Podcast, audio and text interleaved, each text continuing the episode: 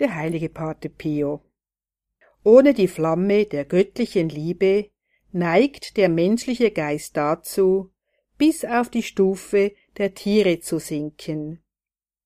Die Nächstenliebe und die Liebe zu Gott dagegen erheben ihn in solche Höhen, dass er sogar den Thron Gottes erreicht. Danket ohne Unterlass der Freigebigkeit eines solch gütigen Vaters und bittet ihn, dass er in euren Herzen die heilige Liebe immer mehr wachsen lasse.